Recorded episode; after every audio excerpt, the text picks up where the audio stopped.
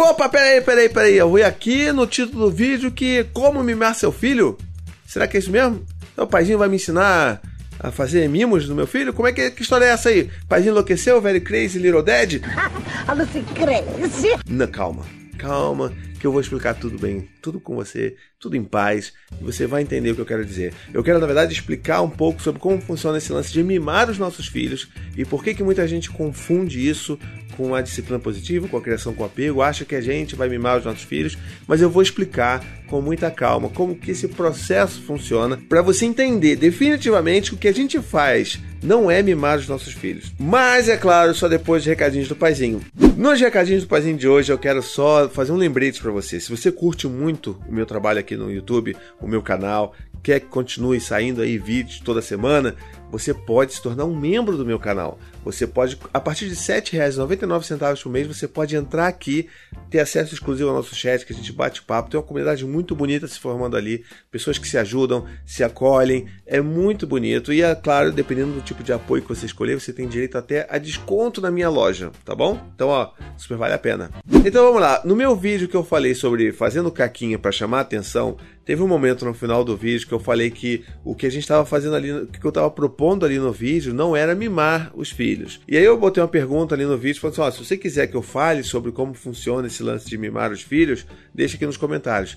E rapaz, as pessoas pediram, pediram bastante. Então vamos falar sobre isso, né? Eu queria que você primeiro entendesse que assim existe uma diferença clara sobre mimar e atender necessidades dos nossos filhos. E por que, que eu quero separar logo isso nessa discussão inicial? Porque quando você mima, por mais que as pessoas entendam que quando você está mimando seu filho, você está atendendo às necessidades deles, assim, é, é muito o oposto disso. Vou dar um exemplo clássico lá da, da loja de brinquedo. Se o seu filho está na loja de brinquedo e, sei lá, pediu um brinquedo qualquer e você fala inicialmente que você não vai dar aquele brinquedo para ele porque, sei lá, porque é muito caro, porque não é o momento, porque, enfim, só no aniversário que ele vai ganhar brinquedo qualquer motivo que seja.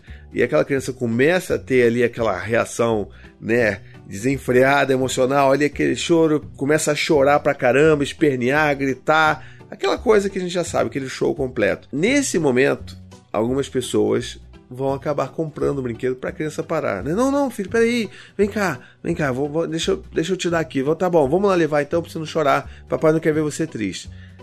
Isso aí é, né, é o, como você faz para mimar o seu filho de uma forma bem clássica. Mas isso não significa que você está realmente atendendo às necessidades do seu filho. Você está atendendo os desejos do seu filho, que é outra coisa. Desejos e necessidades são coisas completamente diferentes. Eu, por exemplo, desejo um carro elétrico. Quero um Tesla. Isso é possível? Não é. Algum dia vai ser? Nunca, provavelmente. Com o dinheiro que eu recebo no YouTube? Jamais. Aí aquele momento, bad vibes, assim, né? A chuva caindo na janela, assim, eu pensando. então, assim, isso é um desejo, não é minha necessidade. Então, qual é a necessidade da criança nesse momento que ela queria o brinquedo? Era uma necessidade de saber como lidar com aquele sentimento de frustração que ela estava sentindo, com aquela raiva, com aquela tristeza, com aquela indignação. Então, essa é a necessidade real que a criança tem por trás de um comportamento. E é aí que a gente tem que ajudar, é aí que a gente tem que atender a necessidade daquela criança. Ou, por exemplo, se a criança está sentindo que ela está com medo, e ela busca, sei lá, tá com medo de noite e ela quer ir para minha cama para se sentir segura, isso é uma necessidade. E eu preciso atender essa necessidade dos meus filhos para eles crescerem de uma forma emocionalmente saudável. Então eu vou deixar ele vir ali comigo, vai deitar do meu lado, eu vou, né, fazer com que ele se sinta mais seguro. Depois eu vou conversar com ele para saber o que, que a gente pode fazer no quarto dele para ele se sentir mais seguro, não precisar ir toda hora para o meu quarto. Então, esse é o tipo de coisa que a gente faz para atender a necessidade de uma criança e não para você mimar. Isso não significa que você está mimando, sabe? Você mima quando você atende um desejo. E quando você atende um desejo, principalmente quando ele vem junto de um de um comportamento muito socialmente não aceito, sabe? E esses comportamentos socialmente não aceitos são a maior expressão da criança de que ela está tendo um, um, sentimento ali grande demais para lidar e que ela precisa de ajuda. E não, e não que ela está precisando de um brinquedo ou de um suborno, sabe? Tipo, ó, se você parar de chorar, o papai vai comprar pipoca doce para você. Sabe esse tipo de coisa? Isso é mimar o filho, porque você vai estar tá atendendo só aquele desejo ali pontual e não vai estar tá ajudando a criança a se desenvolver emocionalmente.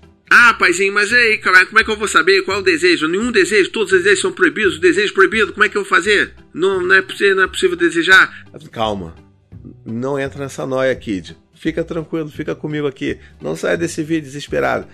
O que acontece? Você vai decidir qual é o melhor momento de você atender um desejo ou não. Isso cabe a nós, pais, decidirmos né? Quando que é que um desejo pode ser atendido ou não, quando que é legal para criança ou não. E aí, dependendo da situação e dependendo do que a gente vai responder para a criança, a gente vai ter que estar tá disposto para atender uma, né, uma necessidade de acolhimento, por exemplo. Então, sei lá, se um brinquedo, se está na hora de você comprar um brinquedo, você vai querer dar o brinquedo, tá. Que aí leva para outro tipo de noia que a gente começa a criar na nossa cabeça de que a criança precisa se frustrar para ela crescer emocionalmente saudável.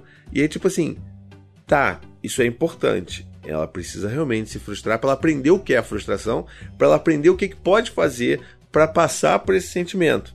Ok. Mas isso não significa que você precisa provocar frustrações na vida da sua criança. Porque assim, não é um campo de batalha, uma selva a vida da sua criança, sabe? Não, não precisa fazer isso. As frustrações, elas já vão acontecer de uma forma natural na vida. A criança já vai querer fazer coisas que fisicamente ela não vai poder fazer. Sei lá, tipo, voar, subir numa árvore muito grande, ela, ela já vai criar situações que ela não vai conseguir lidar. E isso tá tudo bem. Né? Tá tudo bem, a gente vai ajudar a criança nesses momentos. A gente não vai empurrar a criança pro alto da árvore para ela não, né, não ficar triste chorando. Né? Isso seria mimar, inclusive. Isso também seria um grande risco para né, a integridade física da criança. Então não façam isso. Mas é, é, preciso entender que tem essas diferenciações de que uma coisa é você não atender nenhum desejo, isso também não é legal, mas também outra coisa é você saber filtrar quais desejos você poderia que seriam interessantes você atender pro seu filho. Vai, sei lá, vai que é um brinquedo legal que você gostaria de brincar também com seu filho. Aí já é um momento de, poxa, de vínculo ali durante o brincar. Então é importante a gente saber disso também.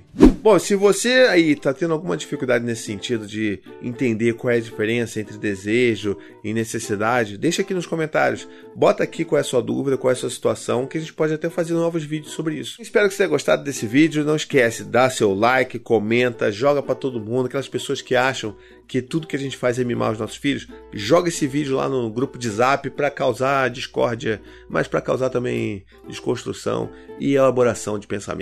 Um beijo, até a próxima e tchau, tchau.